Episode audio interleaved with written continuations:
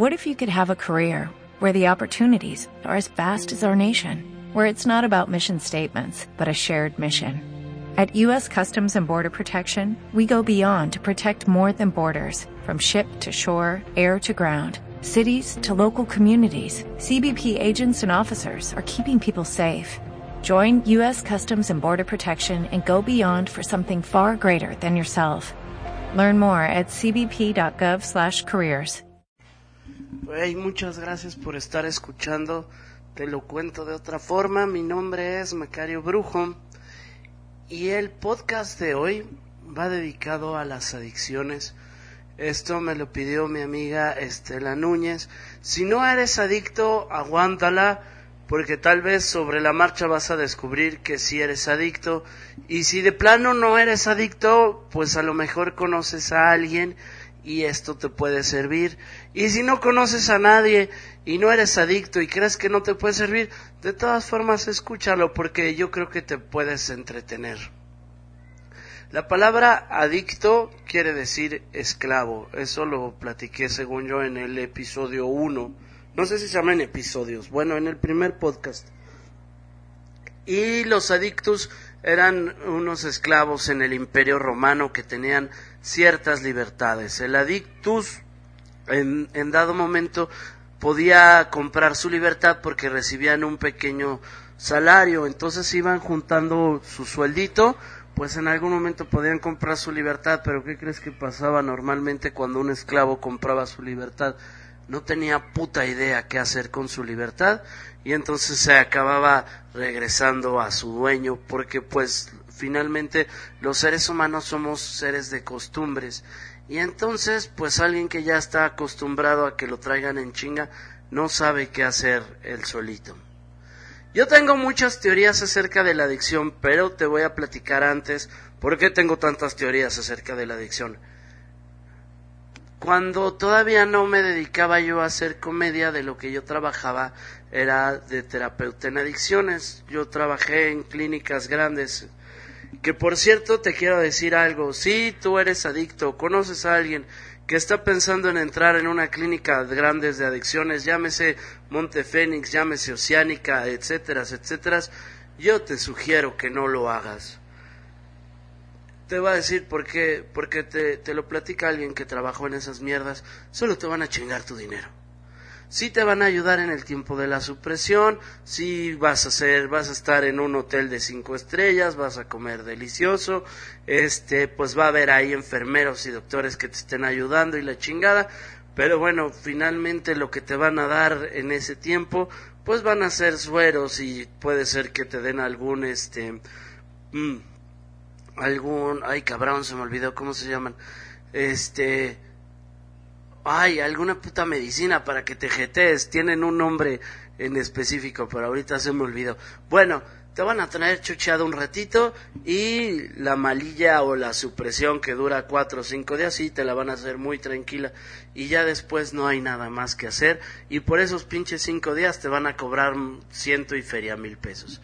Entonces yo te sugiero que por ahí no vaya la cosa. Ahora si tú quieres gastar tu lana a lo pendejo, pues tú sabrás. Pero bueno, yo trabajé ahí mucho tiempo y trabajé ahí porque yo soy un alcohólico y un drogadicto. Mi currículum comienza cuando yo tenía 13 años. Entramos a esta mágica edad donde uno es adolescente y donde yo empezaba una incipiente secundaria. Mi escuela en aquel entonces se llamaba Meyali y era un mundo completamente nuevo para mí. Yo venía de una primaria en la cual me buleaban un chingo. Mi esposa Jessica dice que la forma en la que a mí me buleaban es de putitos. Dice, no mames, tú hablas un chingo de que te buleaban y eso es de putitos. Dice, a los que bulean les meten la cabeza en el excusado con caca o los avientan de un segundo piso, les fracturan huesos. Dice, a ti nada más te chingan. Y, y, y pues mi esposa es culera, que les digo, como ella nunca la bullearon, pues piensa que es cualquier pendejada que todos los días de tu escuela te chingaran y te madrearan y te robaran tus cosas. Pero pues e, ella finalmente no sabe, porque es culera. Cuando entré yo a la secundaria, fíjate la historia, ahí te va. En mi primaria cuando yo iba en quinto de primaria, me gustaba una niña y le dije que si quería ser mi novia. Y justo ese día la corrieron de la escuela. No supe nunca si sí quería o no ser mi novia. Me cambian y entro a una secundaria y en la secundaria en mi salón de clases ahí estaba ella. Y para mí era como una señal divina de, de la vida retoma curso. Porque miran, mi papá se murió cuando yo tenía siete años y luego me puse vulnerable y me bulleaban, pero el día que le dije a ella que si quería ser mi novia y la sacaron de la escuela, justo ese día yo me peleé un chingo con Dios porque dije, güey, soy tu pendejo, cabrón. Al Chile, yo vine a esta vida que tú, Dios, hijo de tu puta madre, me agarraras de tu idiota. Entonces me peleé con Dios y estaba yo así, peleado a muerte, viviendo una infancia muy triste, con muchos miedos, muy solo, sin amigos, cabrón. Pinche niño loco, eh, cuando empezaba a anochecer y mi mamá no llegaba a la casa, yo decía, pues ya también se mató mi mamá, así igual que mi papá se estrelló en un coche y empezaba yo a alucinar, pues ahora voy a tener que vivir solo porque yo decía, yo ni de pedo voy a vivir con ninguno de mis tíos, ni con mi abuela, ni con nadie, yo aquí voy a vivir solo y empezaba a platicar con mis demonios ahí en la puta oscuridad de la casa, apagaba todas las luces y me asomaba desde una ventana donde se veía el jardín de la casa y decía, bueno, pues ahora voy a vivir con mis demonios y mi locura, vamos haciéndonos amigos. Imagínate la historia de un niñito viendo a la ventana con las luces todas apagadas de noche, caón, diciendo, ahora voy a ser amigo de mis demonios, chingate esa madre.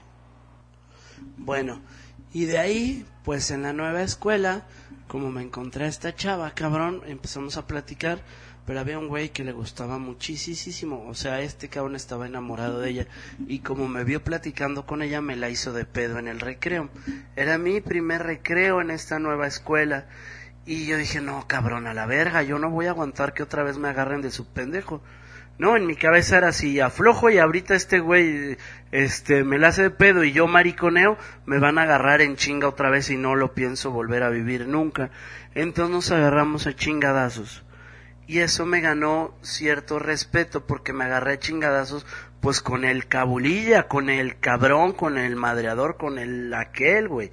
O sea, era un cabrón que lo respetaban, íbamos en primero de secundaria, lo respetaban los de segundo y tercero de secundaria, pues lo respetaba la colonia entera, un cabrón no te voy a decir que era culero porque la neta no era culero, no era de ese tipo de bully madreador ojete. Más bien este cabrón era bueno para los chingazos, muy muy fuerte, pero no era pasado de lanza. A mí me la hizo de pedo, pues por una cuestión de, de amores, vamos a ponerlo así, ¿no?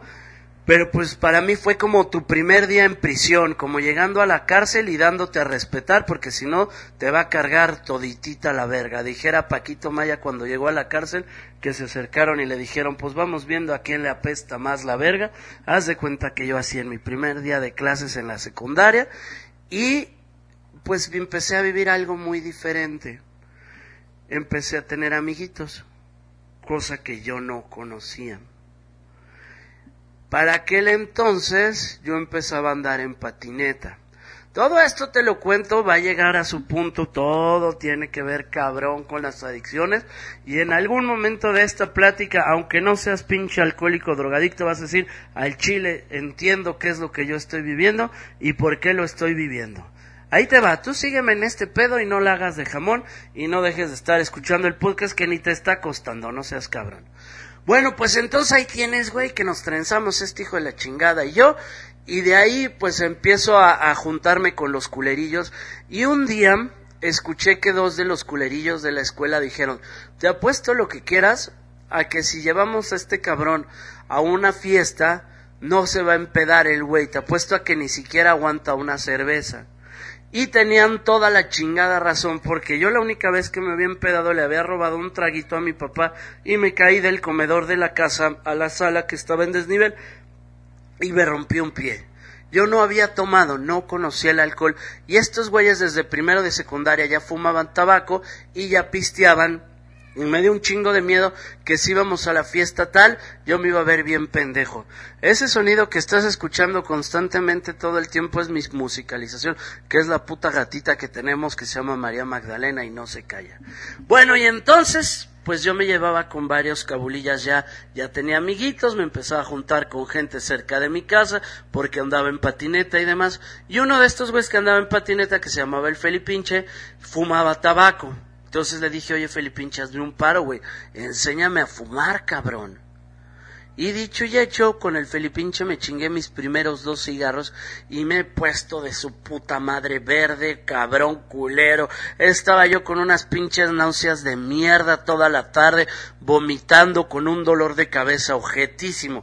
Yo creo que es de las veces que más mal me he sentido, pero no creas que yo dije no lo vuelvo a hacer nunca en la vida, ni madres. Dije, vamos a darle, cabrón, en algún momento tiene que pasar este efecto tan culero porque yo veo que la gente que fuma no se pone así y yo tengo que aprender porque me tengo que dar a respetar entre los culerillos de ahí de la escuela.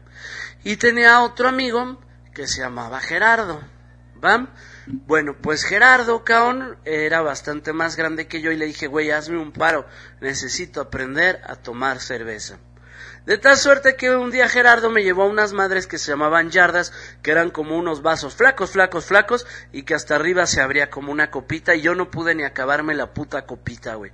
Me puse de la chingada, igual vomitando mal, pero dije yo tengo una misión que cumplir y la voy a hacer, que es aprender a fumar y aprender a pistear porque necesito que los culeros me respeten. Ve viendo toda la transformación, te voy platicando detalles. En la escuela, en la primaria, yo era el ñoño, tototote. Yo mis calificaciones eran puro 10. y yo sacaba un 9, a mí me regañaba mi mamá, güey. Entonces, pues me cargaban mucho chanate los que eran súper más pendejos que yo. Y en parte por eso me madreaban, güey. Porque pues yo llevaba unas calificaciones muy chingonas y esos güeyes no. Entonces decían como pinche ñoño y pinche estúpido y la chinga. Como si fuera algo malo y no como si fuera algo malo que ellos eran súper pendejos. Entonces, en la secundaria ya no saqué buenas calificaciones para por ahí no dar ningún pretexto. ¿Va? Y pues lo que ya te expliqué, empecé a fumar, empecé a pistear y empecé a conocer el rock y empecé a hacer muchas defensas para que no me chingaran. Me junté desde el primer día de clases en la secundaria tuve un amigo que se llama Pablo Guillén que es un gran amigo. A la fecha lo sigo viendo y es a toda madre que ahora es un pinche drogadicto loco, pero está cagado y es buen pedo. Le mando un pinche saludo, no sé si está escuchando, pero bueno, se le quiere, es hijo de la chingada. Y luego me junté con otro güey que se llama Juan Fabregat, que es el hermano de Conde Fabregat, que es un comediante estando pero compañero mío, porque finalmente la vida es pequeña. Total que yo conocí a Conde Fabrea desde que era un niñito y su hermano Juan y yo, cuando estaba dormido ese niño, le poníamos el pitito en la cara. Ojalá y esté escuchando Conde Fábrega para que sepa la realidad de por qué, si él piensa a qué sabe un pito, tiene perfectamente claro el sabor de nuestros pitos en la boca. Pero bueno, no empiecen a juzgarnos, éramos chavos, estamos conociendo el rock and roll. Pero Juan Fabregat me enseñó algo muy, muy, muy importante para mí hasta la fecha. Me presentó el fantástico mundo del rock. Con Juan empecé a escuchar lo primero que yo oí de rock era Bon Jovi, que en aquel tiempo estaba muy de moda, y a mis muy amados Motley Crue, que fueron mi escuela, cabrón. Motley Crue, para la banda que no sabe, es un grupo de heavy metal de los ochentas que son como el estereotipo de los güeyes que desmadran hoteles, que avientan teles, que incendian las puertas y la chingada, que hacían cagada todo, esos güeyes eran. Todos estos factores se fueron juntando para que yo viviera lo que uno de mis padrinos en doble A describía como el despertar espiritual maligno.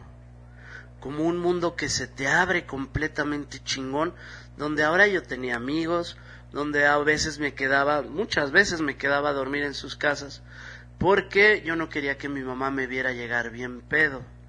Dentro de todo, pues yo tenía mucha conciencia de decir, mi mamá ya sufrió bastante, se quedó viuda, cabrón, ya se había divorciado del papá de mis hermanos, ha vivido cosas muy fuertes, yo no quiero regalarle más sufrimiento y no quiero que vea a su hijo menor bien pedo. Entonces pues me quedaba a dormir muchas veces en casa de mi amigo Luis Díaz, muchas veces ya después con la banda, me empecé a juntar con el Cacas, el Eneas, el Chilacas, el Chino, el Frankie, el Warris, el Farol, y pues me quedaba en casa de esos güeyes a jetear después de cada fiesta, ¿no? Entonces ya tenía yo fiestas, tenía amigos, me quedaba a dormir en sus casas, y algo que era importantísimo, empezaba a hablarle a las mujeres que a mí me daban terror. Después de la primaria yo aprendí a tenerles pánico a las viejas, güey. Entonces pues ya otra vez le hablaba a las mujeres porque ya bien pedo me aventaba y empiezo a vivir. Pues mira, no tiene un adjetivo, empiezo a vivir, punto. Yo llevaba una niñez muerta en vida desde que se murió mi papá. Era aburridísima mi infancia. Te digo, no tenía amigos, yo solo jugaba con mis juguetitos y veía las caricaturas en la casa. El recreo me la pasaba yo escondido, cabrón. Yo decía un recreo donde no me haga nada, ya chingue. Olvídate de jugar y esas madres. No, eso yo lo veía demasiado lejano, güey. Yo con que saliera vivo del pinche recreo me daba por muy bien servido. Y los fines de semana mi mamá iba a visitar a mi abuela y a mis tías, entonces pues yo estaba con señoras grandes viendo telenovelas, mi abuela me obligaba a ir a misa y al puto catecismo y luego nos poníamos a jugar cartas, entonces tenía yo una vida muy aburrida y luego para acabarla de chingar, güey, pues iba en una escuela de gente con lana, cuando mis dos papás estaban vivos teníamos más lanita pero pues mi mamá tuvo que mantener solo el pedo, pero yo tenía una beca, entonces seguía en la escuela de gente colana. Entonces imagínate, güey, cuando regresamos de vacaciones, de que mis compañeritos decían, ay, ¿a dónde fueron? No, pues yo nos fuimos a, a esquiar a, Colorado, y ay, yo nos fuimos a, a Disneylandia y la chingada, y yo no salía, yo no había ido a ningún lugar, cabrón mi mamá me llevaba pues a donde podía, me llevaba a comer hamburguesitas, me llevaba, en ese tiempo estaba muy de moda el bazar de Pericuapa y la chingada, me compraba lo que podía, lo que mejor daba, pero no, no alcanzaba para que saliéramos de vacaciones, cabrón. Entonces, pues yo inventaba cosas. Mi abuelita seguía con lana y una vez se fue de vacaciones mi abuelita a Brasil y me trajo cosas de Brasil y me platicaba cómo estaba y entonces yo inventé, no, pues me fui a Brasil, pero la maestra era una mierda, la hija de su puta madre. Dijo, ah, sí, y a ver, platícanos qué hay en Brasil, como humillando, ¿sabes? Como, a ver, pinche niño mentiroso, ¿qué dices, hija de tu puta madre? Si estoy diciendo mentiras, cabrón, es porque necesito defenderme, güey. Pues yo soy un niño que no tiene la culpa de haberse quedado huérfano y haberse quedado jodido y todos los demás me restregaban en la cara sus cosas de lana y la chingada y pues yo necesitaba decir mentiras para defenderme. Y esa maestra era mierda, fíjate. Yo la quería, pero con los pasos, con el paso de los años, me he dado cuenta que era culera. Y te, te voy a contar una pinche anécdota que es muy triste y muy fea. Una vez yo tenía un chingo de gripa, pero un chingo de gripa y mi mamá me había mandado sin Kleenex a la escuela y se me empezaron a escurrir los mocos y estaba yo sentado junto a Víctor Hugo Gasca, que era de los que me bulleaban, que era una mierda, ese güey era culero, cabrón. A ese güey le mando que vaya y chingue a su puta madre cien mil millones de veces. Igual y ya es un buen hombre, pero el Víctor Hugo Gasca que yo conocí era una puta bastardes. Y entonces me empiezan a salir los mocos y teníamos de esas bancas que levantabas la, la puta tablita. Pues ahí donde escribías, adentro ponías los libros, levantabas esa madre para poner ahí tus cuadernos y la chingada. Entonces levanto esa madre y ahí empiezo a embarrar y a esconder mis moquitos porque no tenía con qué sonarme. Y a mí me daba un chingo de pena levantar la mano y decir, maestra, puedo ir al baño. Me daba terror, güey. Si yo tenía alguna duda en la escuela, me tenía que quedar con la chingada duda porque levantar la puta mano y que me voltearan a ver me daba terror. Y ahí estoy embarrando mis putos moquitos y se da cuenta este hijo de la chingada y levanta la mano y le dice, maestra, este marrano está embarrando mocos. Y ahí va la maestra a buscar los putos mocos, a cagarme. Gracias a Dios los había escondido yo muy bien, porque créeme que estuvo un buen rato la hija de su puta madre buscando los mocos y no los encontró. Pero imagínate la pinche humillación ahí delante de todos. Si de por sí me, me cargaban chanate cabrón, Imagínate el que todos volteaban a ver este pendejo era un puto embarramocos. No, te voy a contar, viví unas cosas tan chingonas. Había una niña que me jodía y me jodía y me jodía y me jodía. Y un día mi mamá tuvo la brillante idea de decir, cabrón, pues pégale aunque sea una niña. No, y ahí te va tu pendejo y le da un pinche cachetadón. No, pues peor no me la acabé de pinche golpea mujeres. Además era la hija de la dueña de la escuela. Imagínate cómo me fue, cabrón. Esa niña era mi primer amor. Yo estaba enamoradísimo de ella. De hecho, fuimos novios y de ahí pasé a ser su buleado, no sé por qué. Muchísimos años después, con el Facebook la encontré, hicimos las paces y descubrí que siempre fue una hermosa persona, pero pues en aquel tiempo me tocaba...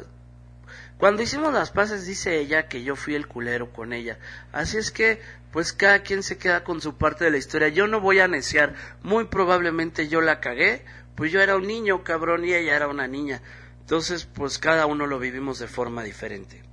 Pero que con esto que te voy contando vayas tú entendiendo cómo se fue sucediendo tu historia y a qué cosas te llevó tu historia.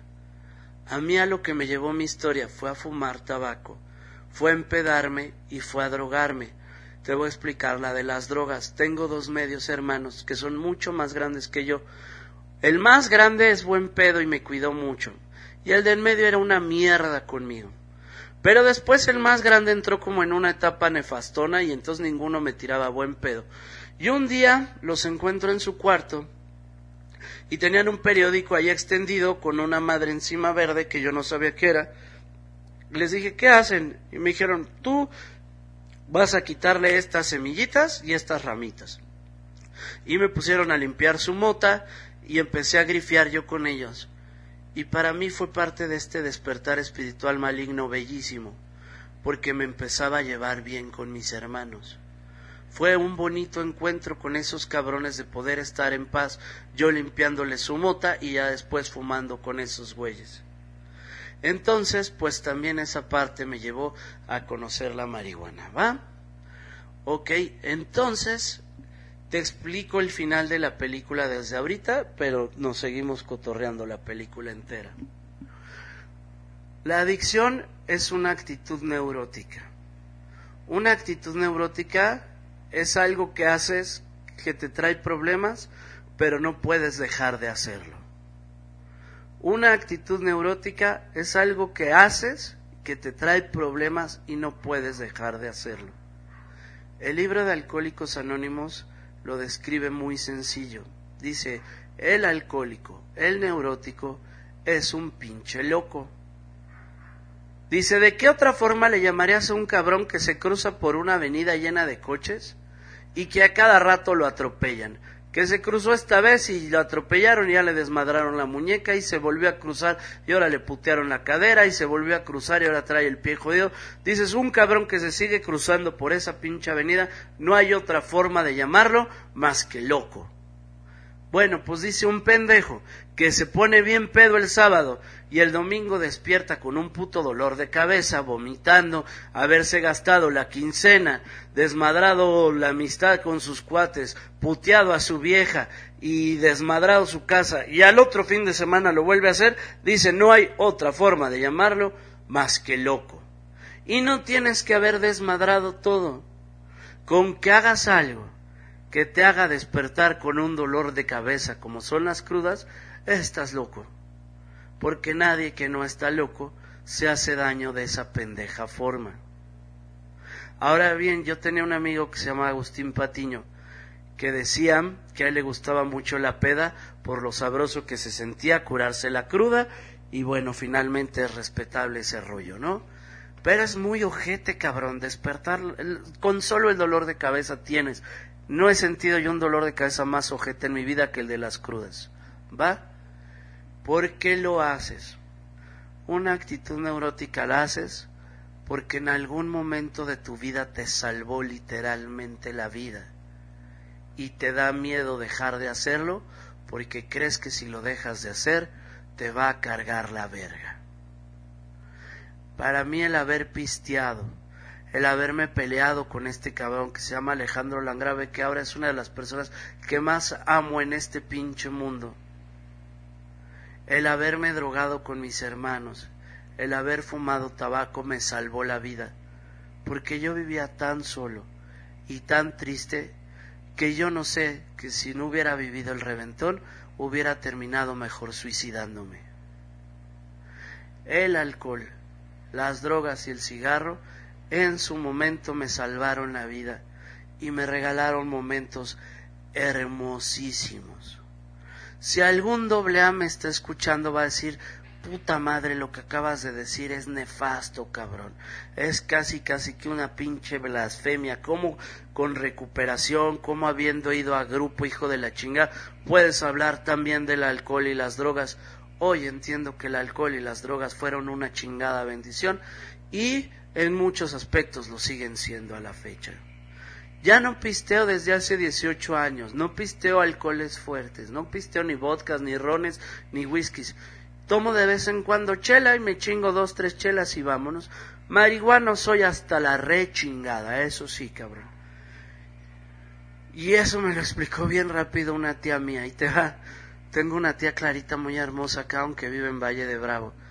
Y una vez fui de vacaciones con ella cuando yo estaba muy, muy, muy metido en doble A. Mi tía Clarita fumaba mota. Y me lo explicó así. Me dijo, güey, yo fui a las juntas de doble A. Y me decían, bueno, por, por fumar mota pierdes trabajos, ¿no? Has dejado de ir, ¿no? Le has faltado la responsabilidad de algo, no, has dejado de atender a tus hijos, no, has dejado de atender a tu casa, no. Entonces, ¿cuál es el pedo? Y así te la pongo, las cosas no tienen un pedo, ni la mota, ni el alcohol, ni el tabaco, ni la coca, nada tiene un pedo. El pedo es el abuso y el abuso tiene una finalidad, matarte. Mi teoría acerca de una adicción es que es una forma muy elegante y muy larga de irte suicidando. Y hay muchas formas de suicidarse. Puedes suicidarte con chochos de farmacia. Por ejemplo, tomar todo el pedo de Valium y Ribotril y la chingada es una forma fantástica para irte suicidando te puedes suicidar con siendo ludópata, los adictos al juego, porque en algún momento lo acabas perdiendo todo, cabrón.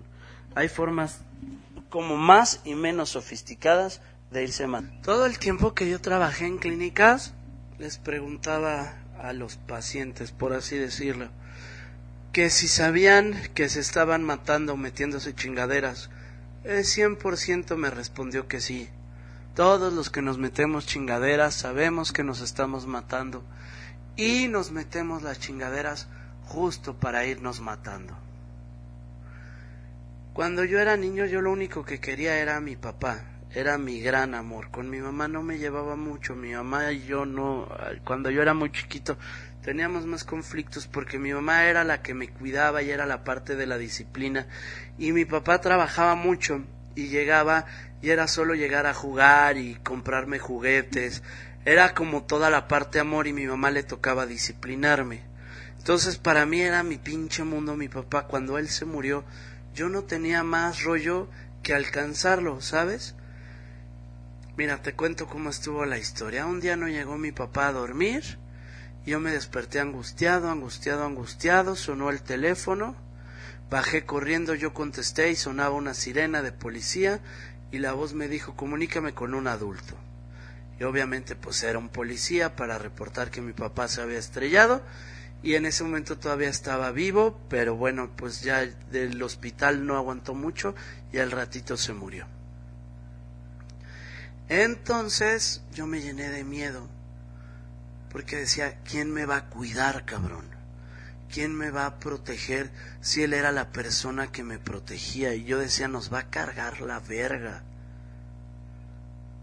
Porque pues mi mamá se convirtió en viuda, yo me convertí en huérfano y pues en todos lados te dicen que, que estás vulnerable, cabrón. Mi familia nos veía como con lástima, con estos pobres güeyes lo que les espera, cabrón muchas veces, no muchas veces, muchas gentes de mi familia se volvieron duros, duros conmigo, como por decir, este cabrón no va a tener un papá que lo haga hombrecito, entonces se volvieron culeros. La hermana de mi papá, mi tía Laura, se volvió durísima conmigo. Ella me aportaba mucha lana eh, como para mis domingos y me llevaba a comprar ropa y eso, pero era dura, dura, dura con las cosas que decía. Entonces, pues se me desmoronó el mundo y después, pues lo que te platiqué de que yo quería tener una novia y se salió de la escuela y la chingada. Entonces, era, para mí no había razón de estar en esta vida, ¿sabes? Era el mundo es solo culero. Me tengo que despertar temprano con un pinche sonido horrible de una alarma de despertador para desayunar, bañarme, ir a que me chinguen todo el puto día en la escuela. Para de ahí regresar a estar solo en mi casa, cabrón, viendo caricaturas, para de ahí dormirme y que al otro día me despierte un puto ruido de mierda, ir a que me chinguen todo el día en la escuela. Para de ahí los fines de semana a estar con mis tíos, a que sean medio gachos conmigo y a jugar baraja con mi abuelita. Eso fue pues como cuatro años de mi vida. Y sin tener ilusiones, fíjate lo que hacía yo, cuál era mi puta ilusión. Todo el día cuando ya entré después a la secundaria, todo el tiempo de las clases y eso, volteaba yo a ver una ventana y había unos perros ahí en un terreno de junto y decía, ¿por qué los pinches perros pueden estar libres y pueden no ir a la escuela? Me cagaba tener que estar sentado en la chingada escuela escuchando cosas que no me interesaban, pues yo no tenía ningún anhelo. Como de trabajar, pues, como que yo dijera, ay, de grande me voy a dedicar a esto o aquello. Toda la secundaria me la aventé soñando y fantaseando otras cosas, este, esperando que acabara el día de clases para llegar y jugar con mis muñequitos entonces, no sé si me va siguiendo el pedo. Yo lo que quería era morirme, cabrón. Cuando tengo mi despertar espiritual maligno y empiezo a entrar en el mágico mundo del desmadre, vi una película que hizo Oliver Stone, que era la película de la vida de Jim Morrison, que era la película de los Doors.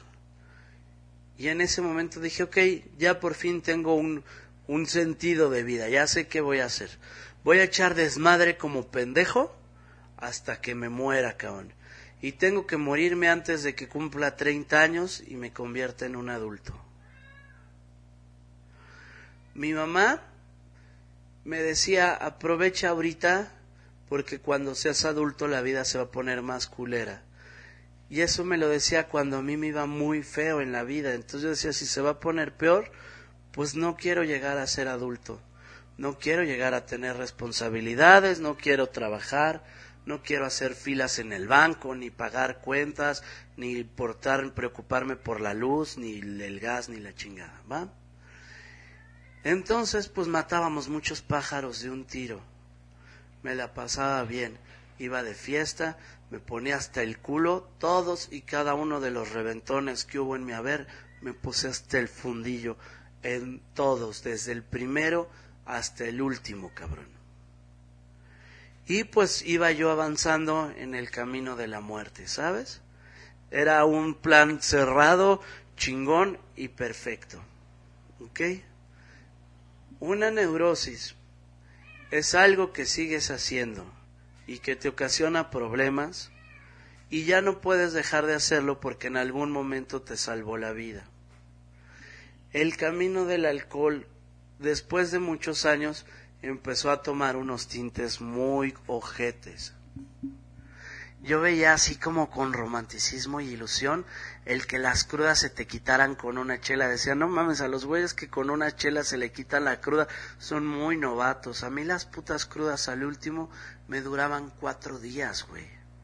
Y eran cuatro días donde yo no podía ni comer, ni tomar ni madre, solo tomaba pinches tecitos de manzanilla ahí con mis manos todas tembeleques, cabrón.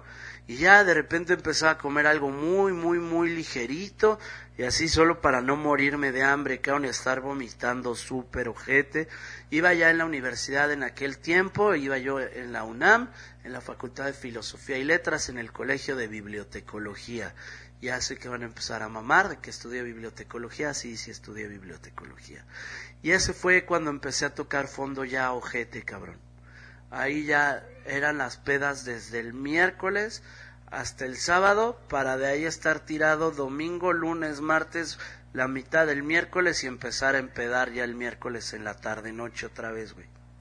Así era ya mi vida me aventé, ¿qué te diré? Como unos cuatro años sin pedos, sin querer pistear. Que yo decía, me voy a ir a un reventón, me voy a echar una o dos chelitas y ya. Y no podía, güey. Acababa siempre hasta el pito. Para definir si tienes una adicción o no, la pregunta es muy fácil. haces algo que no quieres hacer y aún así lo haces, tienes una adicción. Estás en una relación con alguien que dices, no mames, no, estoy feliz en esta relación y ahí sigues, esa relación es una adicción. No quieres fumar y sigues fumando, eso es una pinche adicción. Estás en un trabajo que te caga, cabrón, del cual no, no te gusta y no te has podido salir, estás en una adicción y me vas a decir, no, es la lana y es la responsabilidad y es que lo necesito. Ni madres, cabrón. Si realmente quieres cambiarte de chamba, te puedes cambiar de chamba. Solo hay que hacer un proceso de ir consiguiendo otro lugar. Si no te estás cambiando de chamba, tienes una puta adicción. Si trabajas muchísimo y dices, puta madre, el trabajo me está mermando, tienes una adicción. Las adicciones no son a las cosas, a las drogas solamente, son a cualquier situación se puede convertir en adictiva. Mira, ahí te van. Las sustancias pueden ser más o menos adictivas. Por ejemplo, los opiáceos, la morfina, la heroína, etcétera, son muy putos adictivos. Si tú te inyectas heroína cuatro o cinco veces, tu cuerpo ya la va a pedir. Cuando tu cuerpo la pide se llama neuroadaptación. ¿Qué quiere decir eso? En la cabeza tenemos químicos, ¿sabes? Y entonces tienes unos madres que se llaman neurotransmisores que avientan ahí sus pinches moleculitas de lo que quieras, de tiamina, dopamina, etcétera, tan, tan, tan, tan, tan, y los neuroreceptores se comen esas madres. Hay sustancias que hacen las veces de neurotransmisores y entonces les das de comer moléculas de coca o moléculas de heroína o moléculas o alcohol o la chingada. ¿Sabes? No sé cómo las moléculas. Las de alcohol sí se llaman así, ¿no? Pero las otras no sé, güey. Entonces lo que hacen es que tus neurotransmisores se vuelven huevones y ya no avientan. Todos los neuroreceptores tienen hambre y como el neurotransmisor está de huevón, dice, pues yo ya no te voy a dar de comer. Entonces el cuerpo dice, oye, este hijo de la chingada no me está dando de comer, necesito comer de fuera. Y entonces te empiezas a sentir con malilla, a temblar, a poner ansioso. Entonces vas y te inyectas un arpón de heroína o te metes una línea de coca, ¿va? Sí hay sustancias que hacen eso y que el cuerpo lo pide. Pero son muy pocas las sustancias que hacen eso. La gran mayoría de las cosas no hacen una adicción física, una neuroadaptación, hacen una adicción psicológica. La adicción psicológica es sin esta madre yo no funciono. Por ejemplo, todos los que decimos yo no despierto hasta que me chingue mi puta coca light. Yo no furulo hasta que me dé mi toque. Yo no funciono, no estoy en paz hasta que me fume un cigarro, etcétera. Yo no puedo salir a bailar en una fiesta si no me empedo. No es que el cuerpo te lo esté pidiendo, tu falta de huevos te lo está pidiendo, para que me entiendas. Esta falta de huevos se suple también con relaciones, con personas, el decir, pues esta persona me maltrata, es culera, es egoísta, la chingada, pero no sé cómo sería mi vida sin ella. ¿Va? Te lo cuento con un cuentito, no sé si lo conteste en el episodio 1, la neta, entiéndeme y te estoy explicando que vengo de las drogas y del alcohol, así es que mi memoria está ya hecha mierda. Vamos a pensar que todo el pedo es como un pinche changuito, que un día lo está atacando un tigre y el changuito no tiene con qué defenderse y encuentra un palo de repente grande y le da un puto putasísimo, le da un puto putasísimo porque así pegan los changuitos, con putos putasísimos en la nariz. Y el otro sale corriendo, llorando. En ese momento el palo ese para el chango se convierte en Dios porque le acaba de salvar la vida. Y entonces el chango no lo va a soltar ni a madrazos, aunque con ese palo sin querer le esté pegando a sus hijos y a su vieja y a sus cuates. Eso es una neurosis. Algo te salvó la vida en algún momento y se convirtió en tu Dios. Y no quieres soltar a ese Dios porque tu cabeza, tu miedo, tu se quedó ahí trabada una historia de sin esta madre me va a cargar la verga. Al changuito ya el puto tigre ni lo está persiguiendo, ni se acuerda, el tigre ya está en otro pedo, pero ese cabrón sigue usando el palo. Para mí el alcohol, el tabaco y las drogas me salvaron y fueron hermosas en su momento, pero después ya no las necesitaba y ahí me quedé clavado. Cuando tú te quedas en algo, eres como agua estancada. Si el agua no fluye, se echa a perder. No está mal experimentar, no está mal estarse metiendo drogas, lo que está mal es quedarse atorado en algo, en lo que sea. Quedarte atorado en tu puto trabajo cómodo que te está deprimiendo y te está succionando la vida está mal, cabrón quedarte trabado en un momento, en una costumbre, en una añoranza, en decir, puta, cuando yo era chavo vivía esto o aquello, inclusive hay amistades que ya no funcionan y ahí sigues. Ese es el pedo, porque la vida es constante movimiento, la vida es fluir. Y voy a decir algo, y esto va a ser terrible para mucha gente. Inclusive quedarte clavado en alcohólicos anónimos es la peor pendejada que puedas hacer, cabrón. Yo fui durante tres años alcohólicos anónimos y los agradezco como no te imaginas. Son una bendición enorme y sé que Alcohólicos Anónimos me salvó la vida. Yo cuando llegué a Alcohólicos Anónimos tenía 26 años y ya estaba loco. Veía visiones, cabrón. Se me aparecían de repente insectos caminando en las piernas. En la noche escuchaba pasos que caminaban ahí en la casa. Este, sentía que los espectros me perseguían, que me tiraban cosas en la cara, que movían mi cobija. Este, no, ojete, cabrón. Yo lo único que ya esperaba era que llegara la muerte me metí a casa de mi amigo Armando a pistear, a pistear, a pistear, a esperar a que llegara la muerte por mí. Llegué loco, puteado, sin amigos, sin pareja, sin trabajo, sin sueños, sin nada, donde lo único que quería era morirme. Y salí adelante en Alcohólicos Anónimos. Y día a día, yo iba todos los pinches días, iba muchas putas horas, y día a día fui perdonándome, encontrando muchas cosas. Ahorita te voy a decir qué es lo que me dio doble A y estoy completamente agradecido y convencido de que me salvaron la vida.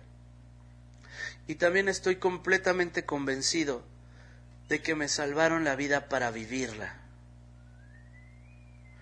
En los grupos de AA te dicen que si dejas de ir a las juntas recaes y te va a cargar la verga.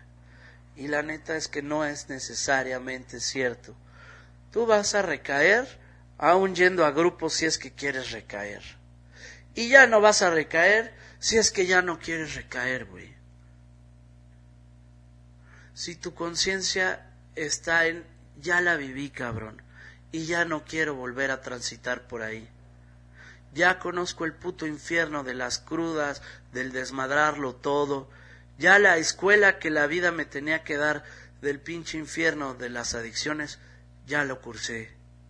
Y quiero ver qué más hay en la vida, cabrón. Yo llevo, tengo 43 años, llegué a los 26 a AA, fui 3, salí a los 29, 30, llevo como 13 años sin ir a grupo, ponle 10 años sin ir a grupo. Y soy comediante y trabajo en bares y vivo en el desmadre y para la gente que va a grupo no les estoy demeritando su, su programa en lo más mínimo reitero, es una chingonería. Pero también creo que tienes que encontrar los huevos de echar desmadre, cabrón, sin meterte madres, porque los alcohólicos, los drogadictos somos desmadrosos. No somos personas que nos la vivamos rezando, ni que estemos en, en, el rollo de quiero estar haciendo el bien todo el tiempo y llevármela tranquila y por la derecha. Somos desmadrosos, somos seres de la noche, somos gentes que nos gusta ir a cotorrear, que nos gusta la cogedera, que nos gusta la cábula, que nos gusta la alegría, güey. Y la alegría muchas veces sí va ligada al desmadre. Pero no está tan fácil que encuentres los huevos de echar desmadre sobrio. Yo te voy a decir algo y va a sonar muy soberbio y honestamente me vale verga. Yo a estas alturas del partido digo, no mames, tal rockero o tal, es un puto desmadre y rompe y hace y es la locura. Pero lo hace bien pedo, digo, al chile es puto, cabrón. Al chile esos no son huevos. No, pues es que tiene, es una irreverencia. Sí, lo hace drogado, pedo, sí, a la verga, esos no son huevos. Que haga el mismo desmadre sobrio y entonces lo respeto.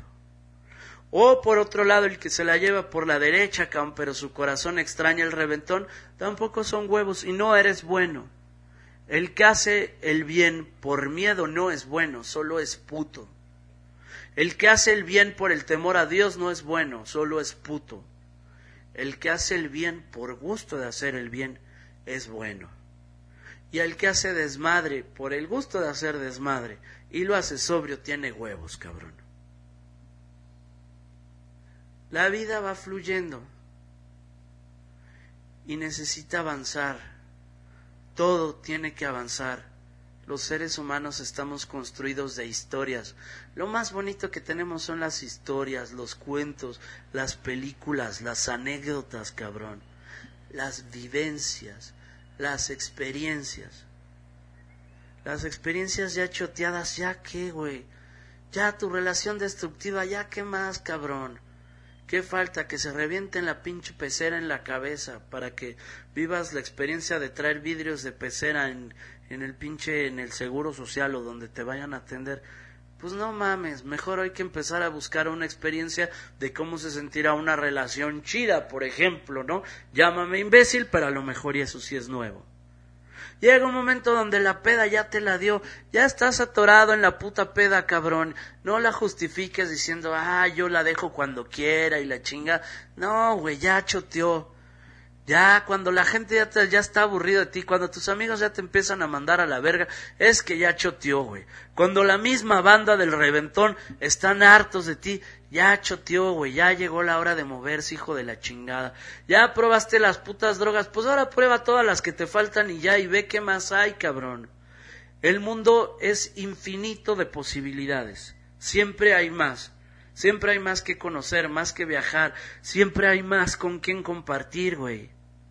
Una adicción es quedarte atorado y si ya estás atorado, mejor ya date un pinche balazo en el hocico, porque pa' qué puta madre estás viviendo si solo estás viviendo lo mismo día con día, las mismas pinches costumbres, los mismos patrones repetitivos, cabrón.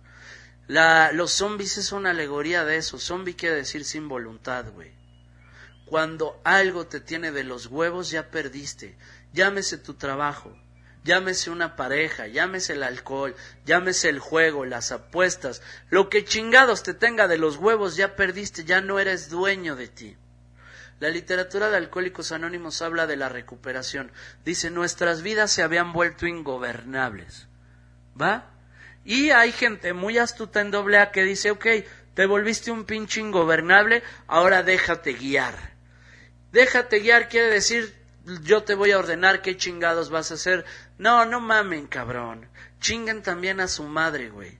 El que mi vida se haya vuelto ingobernable no quiere decir que ahora la gobierne un pendejo padrino. Quiere decir que yo no la gobierno. Necesito yo gobernar mi vida, yo tomar mis decisiones. Es de la verga cuando dices voy a un pincho reventón y solo me voy a chingar dos chelas y acabas hasta el pito. No, no estás gobernando tu vida. ¿Saben qué bonito se siente, compañeros de doble A, decir voy a ir a un puto reventón y me voy a echar dos chelas? Y echarte dos chelas, güey, se siente de poca madre, cabrón. Y ya sé que van a decir, ah, sí, síguenos mamando porque al rato vas a recaer y vas a volver muerto o loco. Su puta madre está muy bien. Solo entendemos las cosas diferentes que tu vida se haya vuelto ingobernable, quiere decir que tú no la gobiernas. Esta parte va para los que sí son alcohólicos y drogadictos. Vétanse un grupo, cabrón. Solito no se puede. No se van a meter a anexos ni en pedos, ni se van a meter a clínicas de adicciones. La clínica solo te va a chingar tu lana y los anexos te van a chingar la vida entera, cabrón métete a un grupo común y corriente. Yo iba a un grupo que se llama Cuarto y Quinto Paso, son muy fuertes, pero muy chingones. Lo ideal son los grupos tradicionales. Vete a tus putas juntas porque solito la neta no vas a dejar ni de chupar ni de drogarte. Eso sí te lo aseguro. Que tú digas yo puedo, no, no puedes, cabrón. Esa madre ya, ya te domina. Ya chingaste tu madre.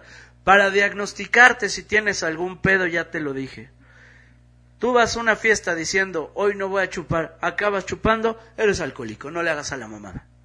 La gente que no tiene un pedo dice, hoy no voy a chupar, y no chupa, y punto. Eso es no tener un pedo. Si tú acabas borrachito cuando no te quieres empedar, eres alcohólico. Y ya, no hay tanto que discutir. Ve y siéntate en un chingado grupo el tiempo que necesites y cuando ya estés bien, regresas a echar desmadre con los huevos de echar desmadre sobrio. Eso es para alcohólicos y para drogadictos. Si estás en una relación destructiva, eres codependiente. Y también tienes un pedo, ya hay grupos de codependencia. Y si tienes un pedo. Ahora ahí les va, ¿qué es lo que haces en los grupos? La gran cosa que yo me di cuenta es que todo lo destructivo que haces es para matarte. Y te quieres matar porque te odias, hijo de la chingada, hija de tu puta madre que me estás escuchando, te quieres matar porque te odias. Y te odias porque estás cargando todas las culpas del pasado, porque te enseñaron que estás mal. Te odias porque sigues lamentando todo lo que hiciste, güey. Yo me odiaba por haberme dejado bulear tanto en la escuela, por no haber puesto límites y por puto que no me agarraba chingadazos. No mames, cómo me atormenté. Lo que esos güeyes me, me violaron, no, me bulearon. Lo que esos güeyes me bulearon fue poco en comparación a lo que yo me buleé después, años de estarme diciendo por qué fui tan puto y por qué permití que me hicieran tanta mamada, cabrón. Yo me chingué mucho más fuerte. Me chingué por no haber puesto límites en mi familia, de que yo quería vivir chido mis fines de semana, de no haberme defendido con los pinches vecinitos, cao, ni haber tenido amigos en la cuadra. Me sentí culpable de haber perdido a mi novia, a la que yo quería mucho, que se llamaba Ana.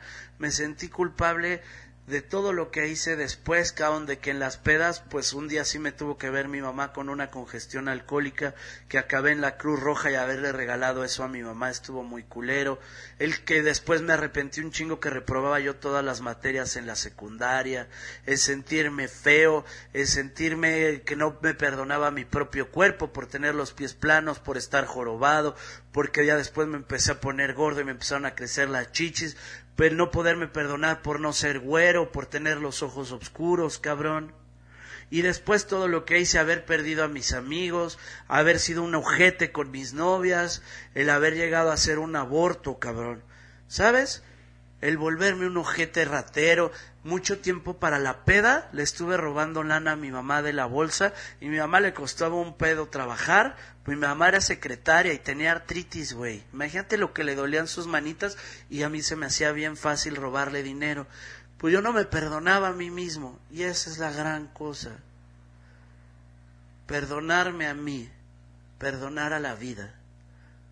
Perdonar a la vida porque me quitó un papá, porque nos quedamos sin dinero, porque uno de mis medios hermanos fue ojete y culero conmigo, porque me quitó la posibilidad de una novia, perdonar a Dios. Esa fue la más fuerte, cabrón. En mi grupo de doble A había un momento donde me puse a mentarle la madre a Dios y decir, hijo de tu puta madre, pinche mundo mierda que creaste, culero. Y dentro del mundo mierda que creaste, yo soy tu bufón y soy tu pendejo, hijo de toda tu puta madre. Y lograr las paces con ese güey. Decir, pues hiciste un mundo bien difícil, mano. Pero, pues tú sabrás tu pedo. Y tiene cosas muy chingonas. Y cuando dejas de ver todo lo jete y todo lo triste y todo lo culero, y despiertas tantito, y dices, a ver, ¿cuáles fueron mis bendiciones? Pues tuve un tío que me cuidó como un papá, tuve un hermano muy mierda que no duró mucho tiempo con nosotros y se fue, y el otro fue bien chido conmigo. Tenía juguetes, me daba tristeza no tener amigos, pues hay niños que no tienen amigos ni juguetes. Yo por lo menos tenía mis juguetes. Tenía una tele para ver mis caricaturas, tenía una casa en donde tener una tele para ver mis caricaturas. Tuve una mamá que fue amorosísima conmigo, que agarró el pedo machín cuando falleció mi papá y se puso las pilas y ella fue la que jugó conmigo y me llevó y me sacó adelante y trabajó y finalmente pues aquí estamos, cabrón y ya después tuve amigos y ya después he tenido novias y he tenido viajes y he tenido libros y he tenido chingos de experiencias tan hermosas. Está chido vivir. Mi plan de guerra era matarme a los 27 años. Ahorita tengo 43 y le doy gracias a Dios de que tengo 43 años y te voy a decir algo. Te contaba hace rato que a mí me daba un chingo de miedo ser adulto y ahí te va, güey soy un pinche adulto que no es adulto, cabrón. Yo no tengo responsabilidades ni trabajo en horarios. Me salí con la mía. Hice filas en el banco durante un buen rato y ¿qué crees? Que me empezaron a dar créditos y préstamos y la chingada. Y cuando ya tuve unos préstamos chidos que pasaban los 300 mil pesos, me los tumbé todititos y no les pagué una chingada al banco, cabrón. O sea que las filas que hice y esas madres, me salí con la mía, güey. Tengo una esposa que es cábula y esa toda madre con la que echamos desmadre y me divierto de poca madre. Y tengo dos hijitas que son gemelas que están bien cagadas y que me despiertan y me dicen, papá, eres un pendejo. Y me dan un chingo de alegrías, güey. No me tienen nada de respeto, pero están de huevos. Me cancelaron apenas mi Facebook porque una de ellas sale diciéndome puto. Y sabes que me la paso chingón y yo no tengo pedos de, ay, estas niñas van a crecer sin respeto por la autoridad. Qué bueno que no tengan respeto por la autoridad, porque al papá de esas niñas les costó un trabajalalalalalal desafanarse de la autoridad. Qué chido que ellas no tengan ningún puto respeto por ninguna autoridad. Y en la escuela ni van bien, ni van mal, ni van nada, y al Chile van y se divierten un poquito. Y vivo una vida de adulto que no es de adulto, me divierto mucho. Fumo mota, cabrón. Y echo desmadre, y me gusta el rock, y estoy muy contento porque vienen unos festivales de heavy metal bien chirindinguinguines. Y te voy a hacer otra confesión, y te va a caer gordo al Chile, la película del Joker no me gustó pa' ni verga, cabrón. Y todos los que decían que está mucho mejor que Infinity Wars, al Chile ni de pedo, cabrón. Y vas a decir que viene al caso, pero pues estoy haciendo confesiones de vida. Te estoy contando cómo, cómo vivo. En psicología dicen que hay una enfermedad que se llama el síndrome de Peter Pan, que es como volverse un mongol de tiempo completo. En doble A te dicen mucho como que somos idiotas, pues queremos ser niños cuando ya somos adultos. Yo pienso, y esta es teoría mía, Peter Pan es la verga, porque actúa como niño, tiene la energía como niño, juega como niño, fantasea como niño, echa desmadre como niño, pero no le pide chichi a nadie, güey. Ese cabrón se resuelve solo. Eso está de poca madre, güey. Resolverte tú solo y seguir echando desmadre. No volverte un pinche ruco amargado, muerto en vida, deprimido, todo dado al pito. Nel, güey seguir feliz, seguir echando desmadre sin pedirle chiche a nadie. Creo yo que esa es la puta recuperación de las adicciones, cuando eres dueño de tu propia vida y tomas tus decisiones. No las decisiones que te imponga ningún libro, llámese la Biblia, llámese el libro de Alcohólicos Anónimos, llámese lo que chingados quieras. Cuando tú tomas tus decisiones vas escribiendo tú el libro de tu vida, de tus experiencias. Y finalmente, pues de eso se trata, de que vivas tus experiencias y escribas el libro de tu propia vida.